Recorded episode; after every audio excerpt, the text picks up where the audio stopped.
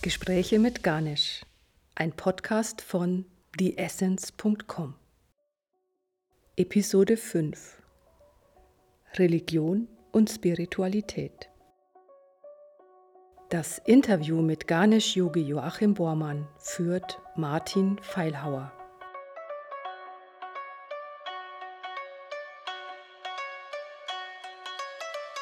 Frage an dich. Und zwar, wir haben jetzt ganz viel über Spiritualität gesprochen oder du hast davon gesprochen. Jetzt stellt sich vielleicht jetzt der eine oder andere die Frage, Spiritualität, hat das was mit Religion zu tun, mit Religiosität? Wie hängt das denn zusammen? Wie ist denn das aus deiner Sicht, Religion und Spiritualität? Erstmal zwischen den meisten so bekannten Religionen und Spiritualität ist es tatsächlich eine sehr starke Berührung. Am einfachsten oder am leichtesten wäre es vielleicht, wenn man sich vorstellt, dass die Religion ja immer etwas für eine große Masse von Leuten ist. Und das ist halt immer so, wenn ich viele Menschen anspreche, dann ist es naturgemäß schwierig, diese Spiritualität im Kern wirklich allen zu vermitteln.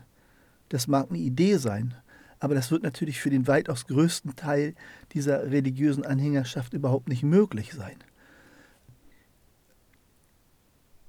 Und dennoch ist es wohl auch so, dass also die meisten von den großen Religionen doch immer auch einen spirituellen Kern haben.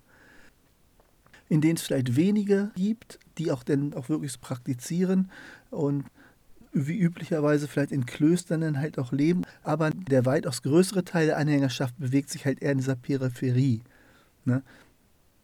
Ja, also da gibt es dann halt große Unterschiede. Ja, da sind Praktiker, da sind Leute, die praktizieren was und auch intensiv und anspruchsvoll auf eine gewisse Weise.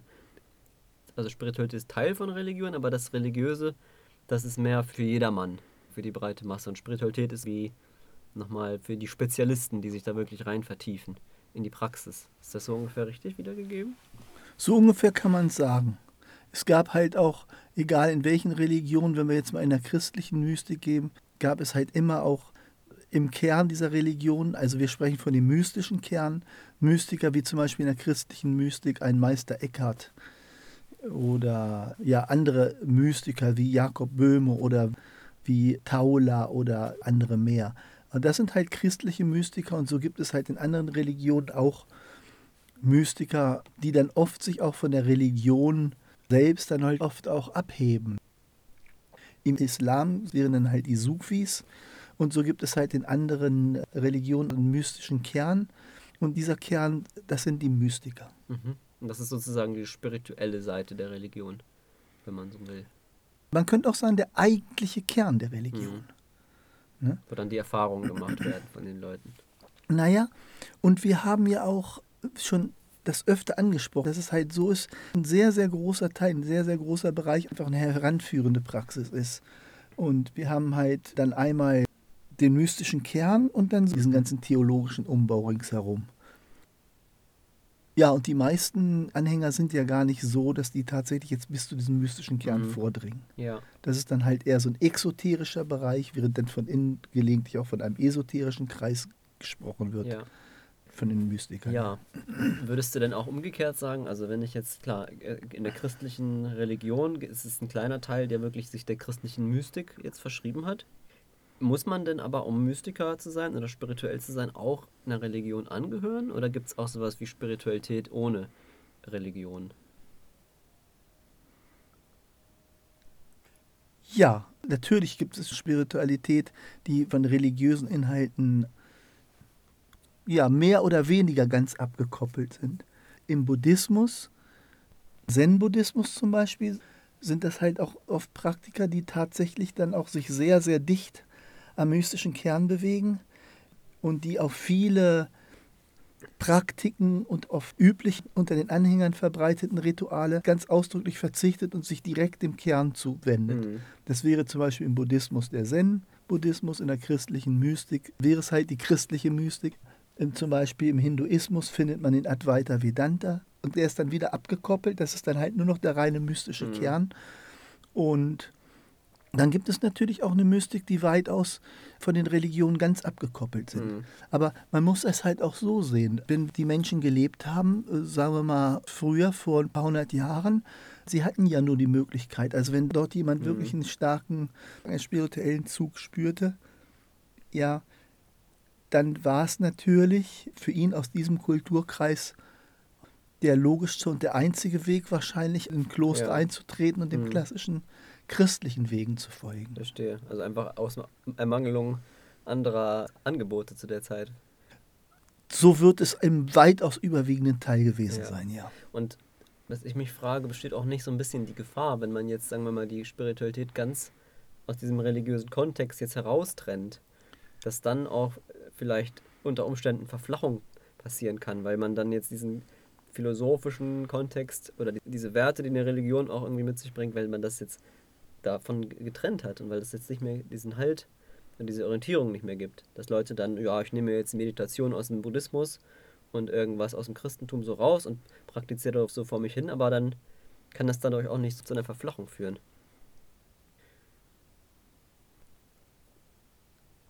Die Gefahr besteht natürlich. Die Gefahr besteht aber natürlich genauso, dass ich eine Verflachung habe, wenn sich denn diese ganze Religiosität darin erschöpft, einfach nur noch irgendwelche Rituale blind auszuführen oder irgendwelche Gebete da einfach nur runterzuleiern, ohne diesen Bezug dazu zu haben. Und das ist ja, Ja. wieder das gleiche Phänomen. Also vielleicht eine andere Akzentuierung, Mhm. aber im Grunde genommen vom Problem her das gleiche. Okay, also in beiden Fällen gibt es Gefahren, dass dieser Kern nicht erreicht wird. Ja, ganz, ganz deutlich. Da gibt Ja. es in beiden, sowohl in dem religiösen Umfeld, im religiösen Kontext, wie auch in diesem komplett von Religion abkoppelten Kontext, gibt es sicherlich diese Gefahr immer, ja, Mhm. wenn wir es mal so nennen wollen. Ja, Hm. ja. Jetzt in deinem Ansatz ganz persönlich, also welchen Raum gibst du da so jetzt vielleicht Sachen, die mehr aus der Religion kommen? Gibt es da vielleicht so einen Bereich oder würdest du eher sagen, nö, damit habe ich gar nicht so viel zu tun? Mit jetzt hinduistischen Sachen, wenn jo- an Yoga denkt oder christlichen Symbolen oder so. Welchen Platz haben die bei deinem Ansatz? Also alles andere als zentralen Ansatz, ganz sicherlich. Das, was ich jetzt hier mache, oder das, was ich auch erlebe, ist ja mein eigenes Erleben. Und das ist also jetzt für mich abgekoppelt von irgendwelchen religiösen Vorstellungen. Also ich würde mal grundsätzlich sagen, wenn irgendwelche religiösen Vorstellungen da sind oder so, die hilfreich wären, dann ist es ja okay. Also ich muss ja deswegen bestimmte Dogmatiken nicht unbedingt mitnehmen. Hm. Insofern würde ich mich doch schon eher sehr als den Kreis der Mystiker zuordnen, die ja tatsächlich sehr, sehr auf diesen mystischen Kern Hm. sich konzentrieren und mit diesem Umbau also recht wenig im Sinn Mhm. habe. Ja, verstehe. Ja. Ich dachte jetzt zum Beispiel so daran, wenn ich jetzt eine spirituelle Erfahrung mache, jetzt also rein Mhm. im Kern sozusagen bestehe, dann muss ich diese Erfahrung ja auch irgendwie interpretieren. Und dann könnte ich mir vorstellen, zumindest früher hat das den Leuten dann geholfen zu sagen, ah, ich, ich habe jetzt die Christus erlebt oder so. Also das Mhm. einzuordnen. Während ich mir vorstellen kann, wenn man das jetzt nicht hat, diesen Rahmen, dann wo kriegt man dann diese Interpretation her? Wer gibt einem den Rahmen, diese Erfahrung dann einzuordnen? Mhm.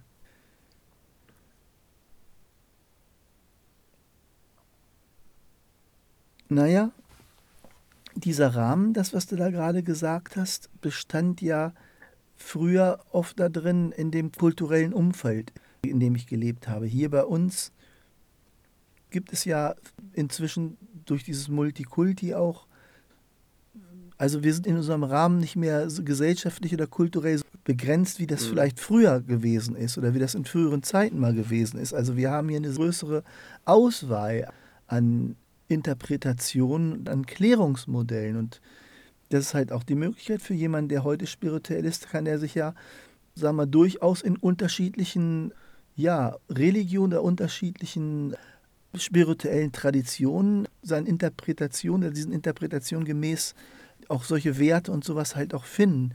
Ich würde sagen, das ist, was wir haben heute, ist eine größere Auswahl und einen größeren Zugang auch zu diesen verschiedenen Traditionen und Religionen und haben aber auch die Wahl, uns vollkommen abgekoppelt davon zu bewegen. Hm. Also das heißt, wir haben hier einfach mehr Optionen. Hm. Ne? Ja. Würdest du sagen, hat das mit diesen mehr Optionen auch Ist das nur ein Vorteil oder kann das zum Beispiel auch verwirrend sein für die Leute, wenn die sagen, okay, ich weiß jetzt gar nicht mehr, was ich glauben soll. Die Buddhisten sagen das eine, die Moslems sagen was ganz anderes. Mhm. Also kann ich mir vorstellen, dass das für viele Praktizierende dann auch eine Verwirrung ist. Kann auch eine Verwirrung sein, ja. Ja, ist ja. es dann besser bei einem zu bleiben, einfach zu sagen, okay, ich praktiziere jetzt erstmal in dem Kontext und nehme das lieber für mich, als jetzt zu viel rumzugucken, sonst werde ich verwirrt? Oder was würdest du den Leuten empfehlen? Es ist natürlich immer schwierig, so generell dann Empfehlung mhm. auszusprechen. Mhm.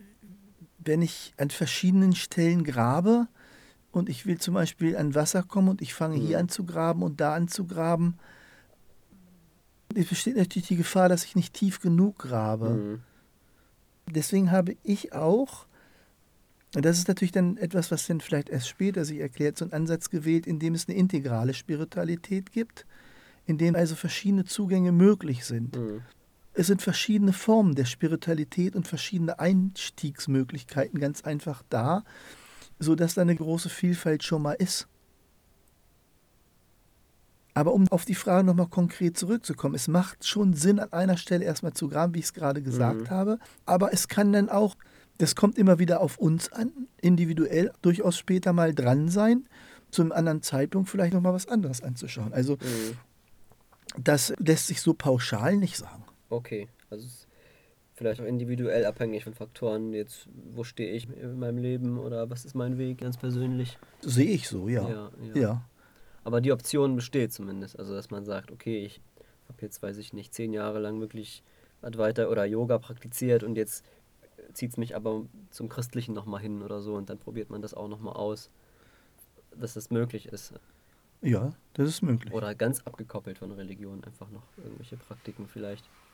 Auf jeden Fall. Das ist durchaus möglich. Das ist ja im Grunde genommen der Vorteil dass ich mir halt auch ganz unabhängig verschiedene Klärungsmodelle oder sowas ganz einfach angucke. Mhm. Und letztendlich geht es ja darum, dass ich glücklich bin. Darauf kommt es ja an. Also die Menschen sind ja nicht für die Religion da, sondern die Religionen sind ja für uns da und nicht mhm. umgekehrt. Das heißt also, äh, es geht darum, dass wir glücklich werden. So. Mhm. Und wie ich das mache, das ist ja halt auch meine Aufgabe, das ist meine Pflicht, das zu mhm. tun. So sehe ich das. Ne? Mhm. Das spricht ja auch so ein bisschen dafür, dass man nicht die Dogmen, die da vertreten oder geglaubt werden oder die metaphysischen Modelle zu wörtlich nimmt oder zu eng nimmt. Also klar, die Religionen, die widersprechen sich. Der eine sagt, weiß ich nicht, Jesus ist der Sohn Gottes, die anderen sagen, nee, stimmt gar nicht, das war nur ein Prophet. Die anderen sagen, das war ein Guru und dann kann ja nicht alles gleichzeitig wahr sein vielleicht. Und trotzdem sagst du ja, das, das, darauf kommt es vielleicht gar nicht so an. Würdest du das so sagen? Dass es auf diese Glaubenssätze, die da vertreten werden, gar nicht so drauf ankommt, sondern eher auf die Praktiken? Je weiter wir zu dem Kern kommen, würde ich sagen, je weniger geht es noch um die Dogmen. Mhm. Weil in dem Kern lösen sich diese Dogmen auf. Mhm. Sie müssen sich auflösen. Ja, das ist ja das eigentlich das Kuriose, das Paradoxe. Eine Religion müsste eigentlich, wenn sie ihren Sinn erfüllt haben, sich selbst auflösen. Mhm. Ja, sie müsste sich dann selbst übersteigen, sie müsste sich selbst transzendieren. Sie müsste selbst für sich feststellen, ich habe meinen Zweck erreicht. Mhm. Ja? Ja, das habe ich auch gerade gedacht. Also wir hatten ja diese verschiedenen Ebenen nochmal besprochen und wenn wir jetzt sagen wir, diese Glaubenssätze sind eigentlich wie eine Kontraktion auf der mentalen Ebene. Und wenn ich mhm. die auflöse, dann würde die Spiritualität an diesem Punkt der, der Religion widersprechen, aus der sie kommt, weil sie sagen würde, diese Kontraktion löse ich jetzt auf, dann brauche ich diese Glaubenssätze nicht mehr. Genau, oder halt anders ausgedrückt, diese Religion würde sozusagen transzendieren in reine Spiritualität. Mhm. Das heißt also, die Religion wird überschritten überstiegen ja. nochmal und würde halt tatsächlich in diesen mystischen Kern hinein transzendiert. Mhm. Also nochmal überstiegen werden. Okay, also nicht so sehr der Widerspruch, sondern einfach ja, so eine nächste Stufe eigentlich, die dann weiterführt. Ja, die Widersprüche kommen mehr von den Menschen und den Anhängern. Mhm. Die wirklichen Mystiker in diesen religiösen Kernen, da ist nicht gar nicht mehr viel Platz für irgendwelche Widersprüche, weil wenn es so eine Instanz wie Gott gibt, ist es ganz gleich, wie ich den nenne, dreht sich um das Gleiche. Ob ich das nun Allah nenne, ob ich das Shiva nenne oder ob ich das den Heiligen Geist nenne oder was, wie immer ich das nenne, es geht immer um das Gleiche. Mhm.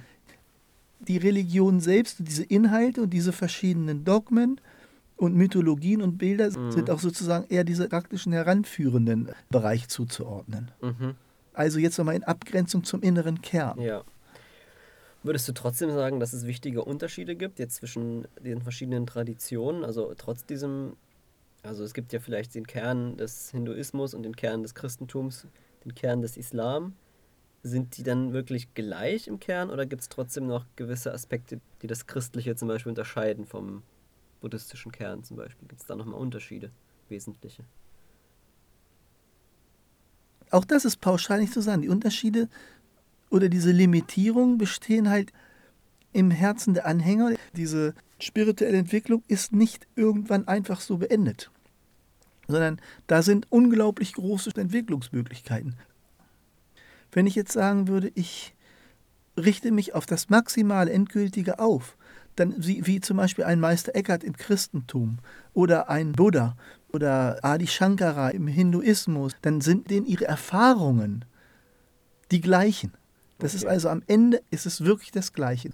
Und das darum, dieser Umbau, der kann durchaus abweichend sein. Mhm. Ist ja auch nicht wirklich schlimm, weil wir ja auch, ich habe das ja schon mal ein paar Mal angedeutet, auch als Menschen, also individuell sehr anders sind, uns einfach durch etwas anderes angesprochen werden.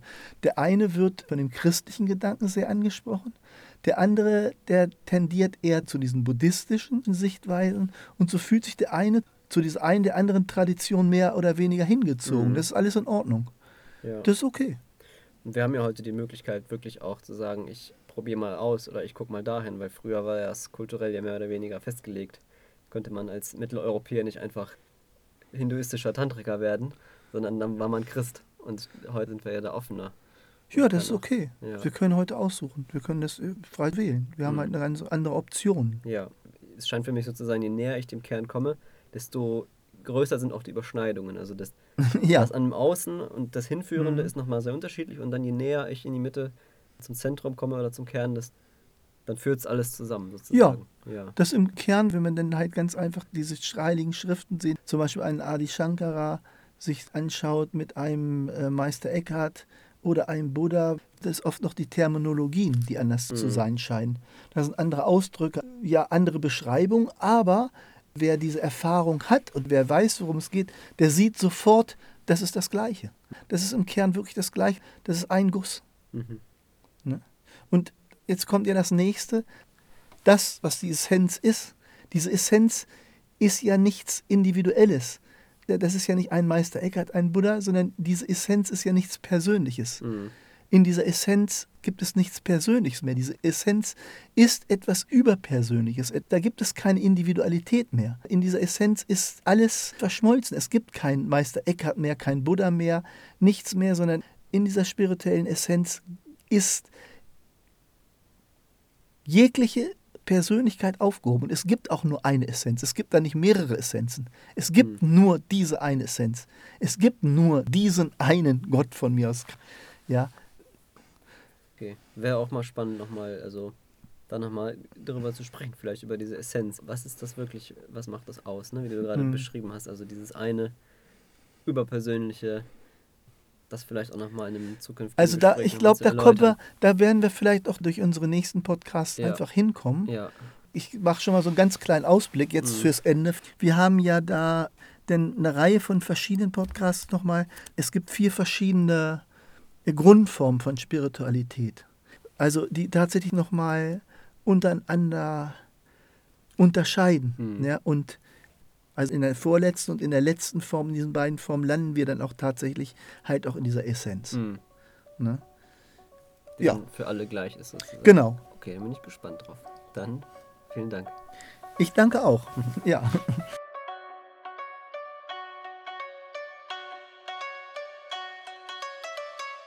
Sie hörten Gespräche mit Garnisch, einen Podcast von theessence.com. Weitere Episoden, mehr Informationen und kommende Veranstaltungstermine finden Sie auf www.the-essence.com.